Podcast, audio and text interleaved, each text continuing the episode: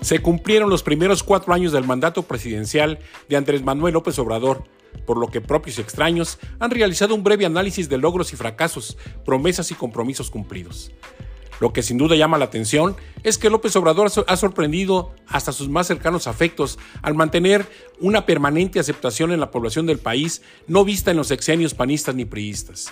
Sigue marcando la agenda nacional, utilizando de manera magistral la conferencia de prensa de cada mañana para magnificar o diluir sucesos, encontrar justificaciones para sus decisiones, encontrando en el ataque a la corrupción y a la utilización de adjetivos peyorativos a sus opositores el común denominador de todo cuanto dice, planea y ejecuta.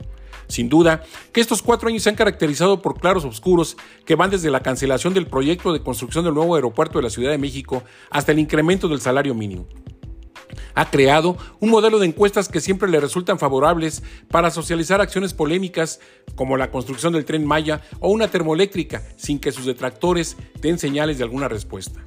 Con audacia y sin aparente planeación estratégica, ha establecido una guerra contra la venta de huachicol, provocando el desabasto y encarecimiento del gas y los hidrocarburos, lo cual se ha expresado en un aumento en su precio, que en otros tiempos hubiera causado irritación y manifestaciones sociales. El anuncio de la suspensión de apoyos a la industria cinematográfica ha puesto en riesgo la entrega de los premios Ariel. Asimismo, existe gran incertidumbre en actividades de investigación, culturales, artísticas, deportivas y de promoción turística, al no entender que son elementos primarios en la reconstrucción del tejido social. Su triunfo en el Senado, Congreso Federal y Congresos locales para la aprobación de la permanencia en las calles de la Guardia Nacional es un ejemplo contundente del poder y control que posee en estos importantes espacios de toma de decisiones. En unos días se discutirá su proyecto de reforma electoral, por lo que miles salieron a las calles en todo el país para defender al INE. Pero esto solo envalentonó al Ejecutivo Federal para convocar a su propia marcha en un claro ejercicio de desdén a la opinión de quienes no piensan como él. La distribución de los apoyos sociales a jóvenes y adultos mayores le han generado clientelismo político. En contraste, con la amargura y frustración con que fue recibida la desaparición de los comedores comunitarios, las guarderías, la falta de medicamentos y la atención a los niños con cáncer. Quizás su talón de Aquiles más sensible sea el creciente nivel de violencia e inseguridad en varias zonas del país, el incorporar a la agenda legislativa el siempre polémico tema del aborto, sin olvidar el bajo o ausente perfil de quienes dirigen algunas de las dependencias gubernamentales más importantes. A expertos y profanos preocupa el impacto en la percepción de los bandazos en el manejo del turismo, la lentitud para la conclusión de obras de infraestructura como el Tren México-Toluca, la mala calificación emitida por los certificadores internacionales, así como la improvisación en momentos o acciones vitales para generar certidumbre y confianza. Estoy seguro que Andrés Manuel sabe perfectamente lo que está haciendo y hacia dónde va.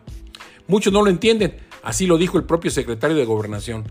Pero López Obrador se ha preparado para hacer realidad su famosa cuarta transformación y sin rubor alguno ha exhibido a sus corcholatas para que le sucedan con el innegociable compromiso de dar continuidad a lo que él considera su legado.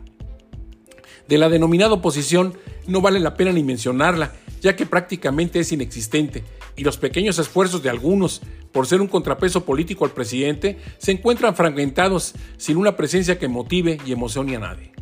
A pesar de todo, soy de los que desea todo tipo de éxitos al presidente de la República, ya que considero que esto lleva implícito el que a todos, el que a todos nos vaya muy bien.